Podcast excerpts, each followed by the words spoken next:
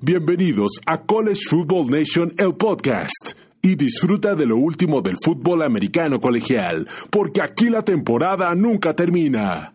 Hola Nation, ¿cómo están? Bienvenidos al podcast de College Football Nation, en donde nos encuentran en iTunes, Spotify y también en nuestra página web que es collegefootballnation.net.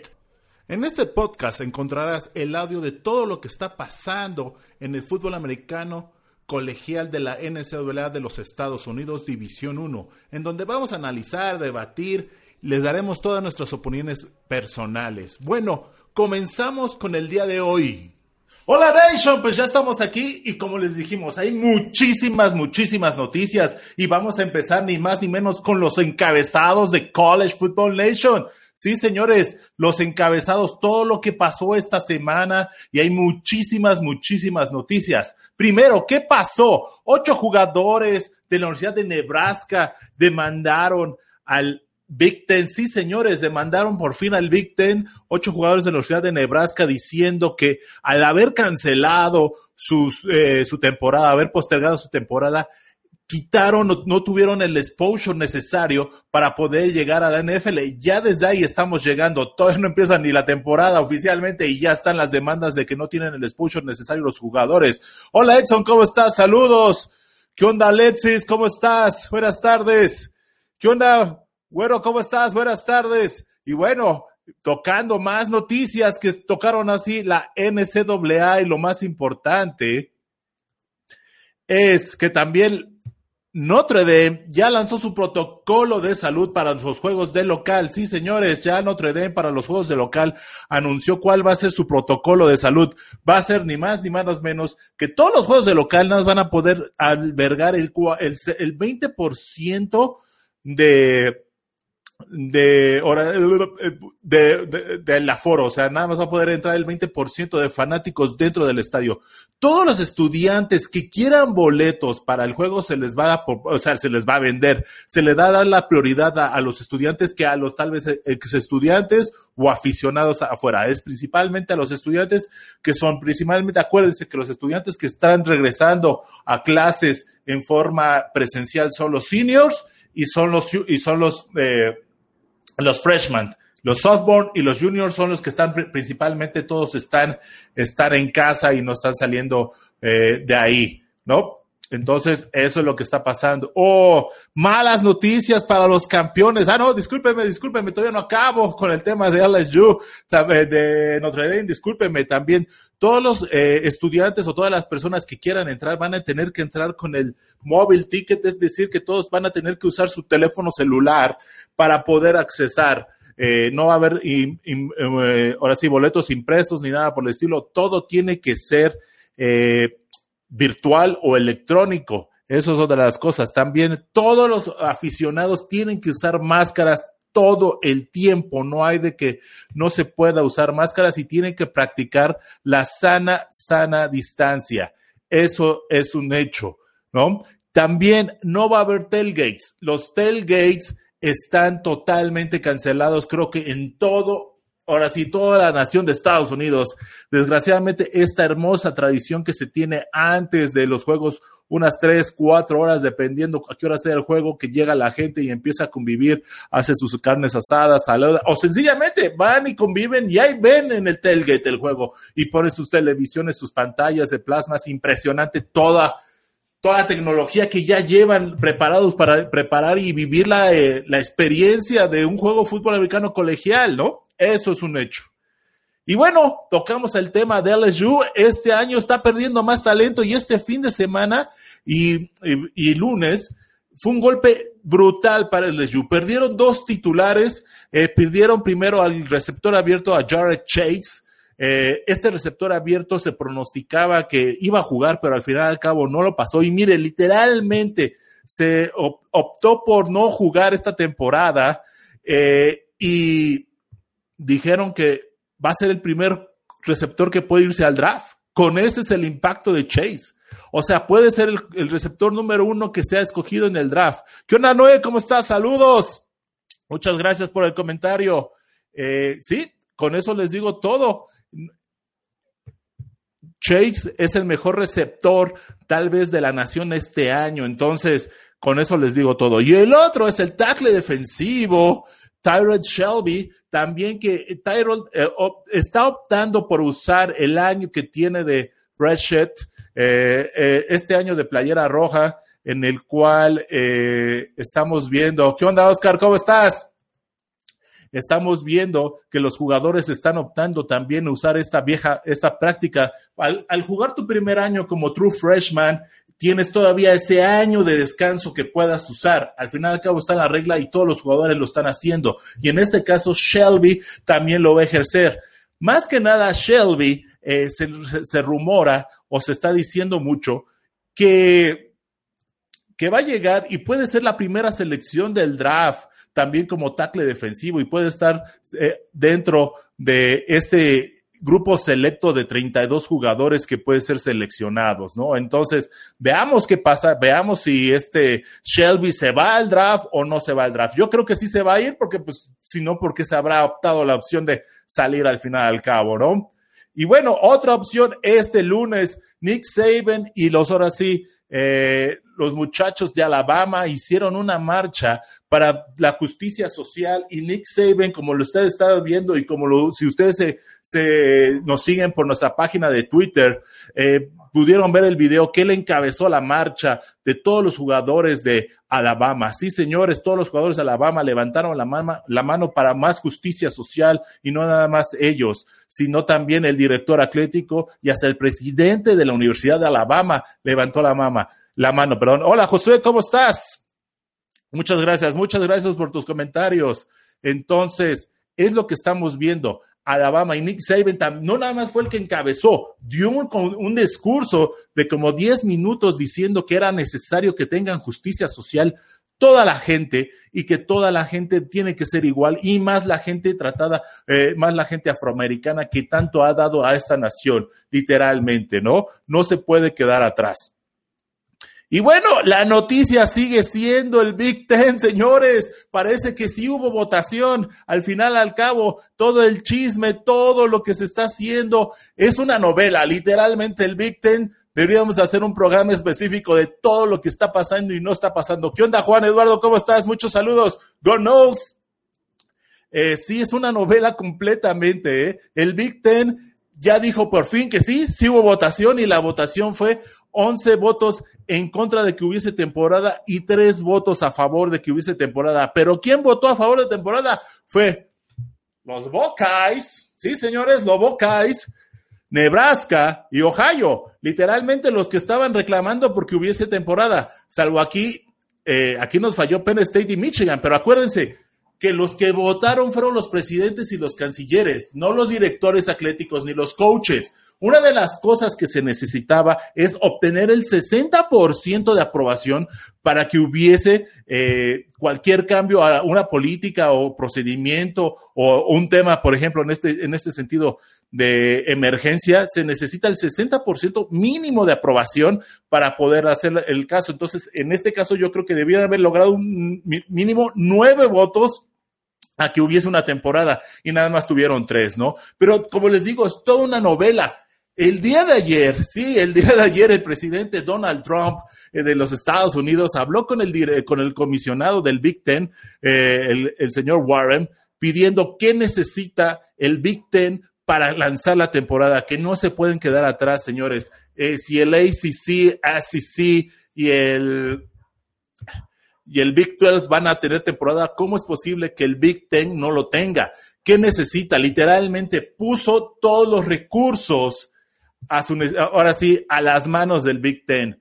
Eh, puso, si quieres testing, te damos testing, si quieres dinero, te damos dinero. ¿Qué necesitas? Literalmente Donald Trump hizo todo, claro, con, con, objeto político, ¿no? Y la gente al día siguiente, o sea, al día de hoy o la tarde del día de ayer, todo, eh, eh, yo hablando con personas que ahí tengo conocidos eh, del Big Ten, me estaban diciendo, al día de hoy, nadie se va a mover. Siguen las posturas de los presidentes y los cancilleres.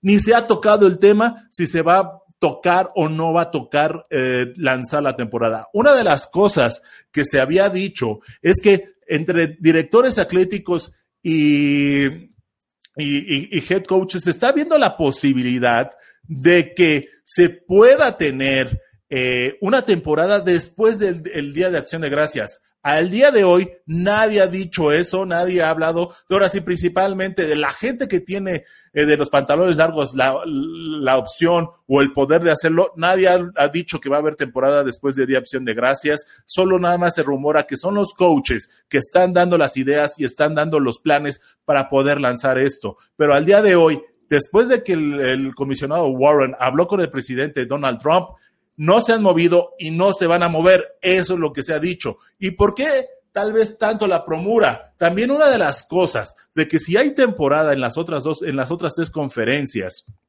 del Power Five, tiene el Big Ten para tener chance de que sus equipos puedan llegar a los playoffs, si hay playoffs, por supuesto, hasta el 10 de octubre. Esa es la fecha límite que pueden tener los equipos del Big Ten para poder ser mencionados eh, al final, al cabo, eh, para ser considerados para los playoffs. Si pasan del 10 de octubre, bye bye ya el, comité de los playoffs no los van a considerar, aunque ellos inicien después del Día de Acción de Gracias. ¿Y esto qué va a llevar al cabo? En que puede haber dos campeones, sí puede haber dos campeones, pero tal vez va a haber un campeón con asterisco o tal vez no haya campeón un segundo campeón en primavera. Primero vamos, como les decimos, nosotros no creemos que haya eh, temporada de primavera. Pero bueno, eso es lo que se está pasando y lo que se está rumorando. Entonces, el Big Ten literal tiene hasta el 10 de octubre cinco semanas para tener su primer juego de temporada. Si no tienen ese juego de temporada, créanme,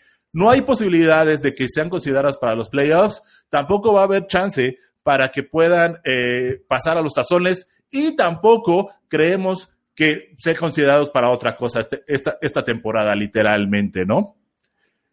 Entre otras noticias, señores, sí, señores, el ACC y el Big 12 se unen a la conferencia del sureste, que es el SEC, para hacer testing tres veces por semana los jugadores a partir de esta semana ya están haciéndose los testings. Eh, van a ser los domingos, los miércoles. El tercer testing todavía no se menciona cuándo va a ser, o tal vez se va a recorrer el miércoles por el martes para caer en jueves, pero de que va a haber, va a haber testing, señores. Entonces va a haber tres testings. Ya no hay más que tres testings para ponerse más duros y ver y poder actuar con tiempo y poder suspender los juegos si es necesario y prever que se cancele la temporada y prever que se cancelen los juegos, que eso es lo que vemos un poquito más difícil. Entre las notas, tal vez más importantes, aunque ustedes no los crean, es, es Primetime Dion Sanders, el estrella de, eh, bueno, la estrella de los eh, Seminoles de Florida State, ha sido mencionado como candidato a una posición de head coach en un programa del Championship Subdivision, que es Jackson, Jackson State, que casualmente este año van a jugar contra Florida State, casualmente como el juego fuera de la conferencia del ACC.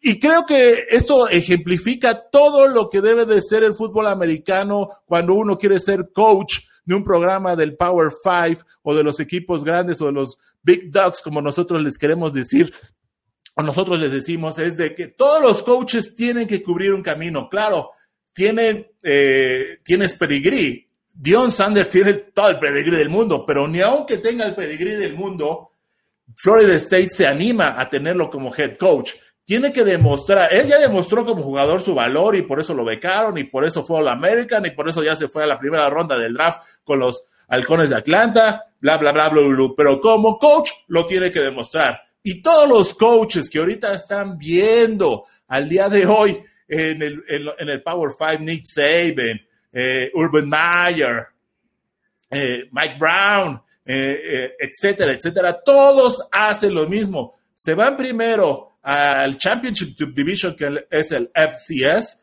si después tienes eh, éxito en esa, en esa división, subes al grupo 5, tienes que tener éxito en el grupo 5 para después brincar a un equipo del Power 5, que a, veces brincas un equipo mediano alto como mediano bajo, como eh, lo que le está pasando a TJ Flack con Minnesota.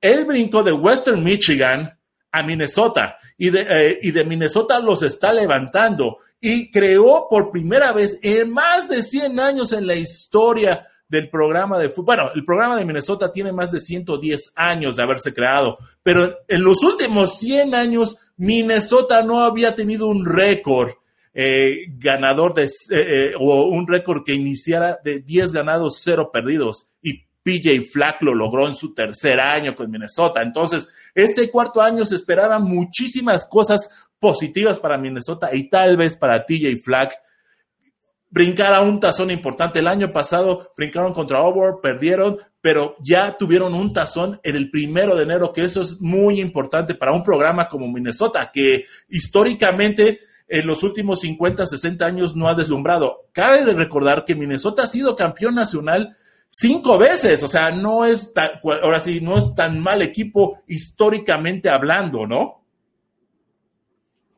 Disculpen. Entonces, eso es lo que pasa. Entonces, eh, Dion Sanders es candidato para estar tal vez como head coach en Jackson State.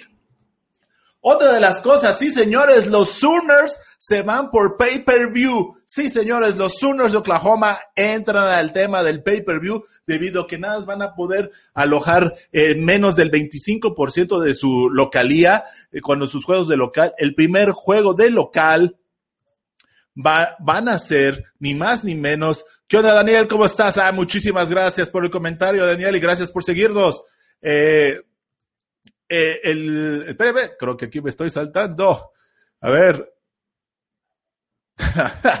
Esperemos que no, bueno, que no sea el Piojo Herrera de la América.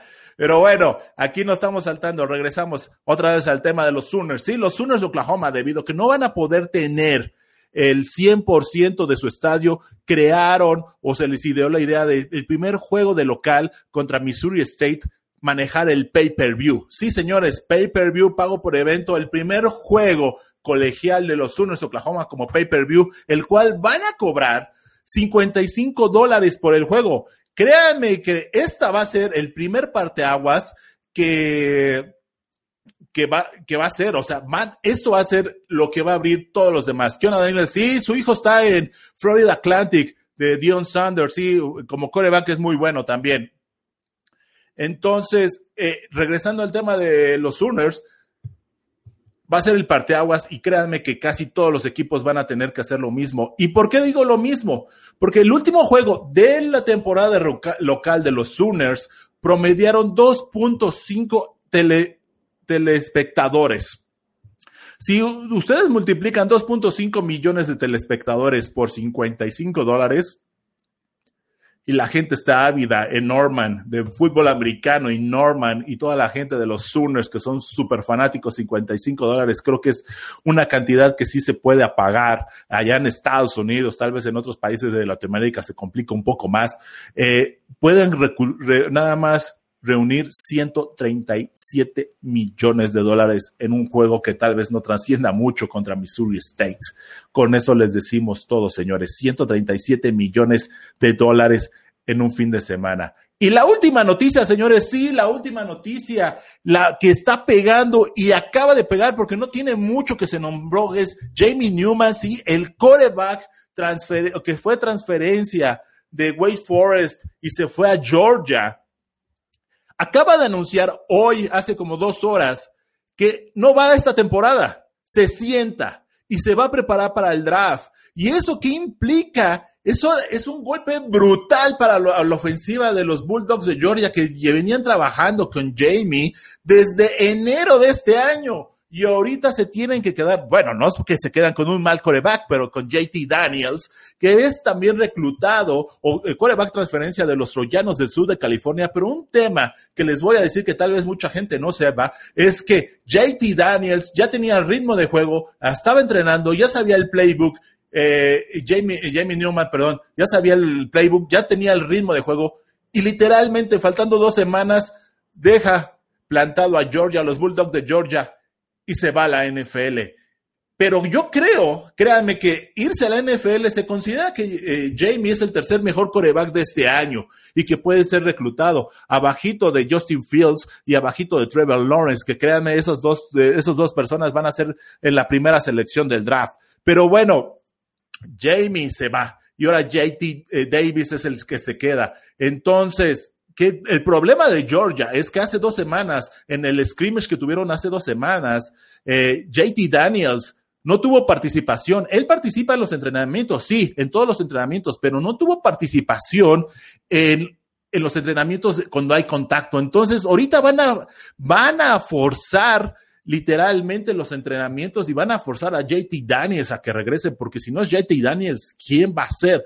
Ahora sí el que va a estar atrás de, de la ofensiva de los Bulldogs. Pero bueno, señores, esos han sido todos los encabezados de esta semana. Como se dieron cuenta, hay muchísimas noticias que hablar. ¿Y ustedes qué opinan de la, de la noticia de Jamie Newman? ¿Sí se dio haber quedado con Georgia o estuvo bien que se saliera y se fuese a la NFL? En mi forma de ver, ambos, ahora sí, los dos se necesitan. Jamie Newman necesitaba Georgia para sobresalir y tal vez levantar sus bonus para el draft. Y Georgia necesita un coreback que conociera el playbook y ya tuviese ritmo de juego y tuviese ritmo con los receptores. Pero bueno, así pasa, Nation.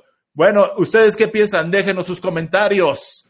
Bueno, Nation, eso ha sido todo por el programa de hoy. Ante todo, muchísimas gracias por bajar este podcast, seguirnos y formar parte de esta comunidad de College Football Nation. Acuérdense en seguirnos en Spotify, iTunes o también nuestra página web que es Ante todo, muchísimas gracias. ¡Chao!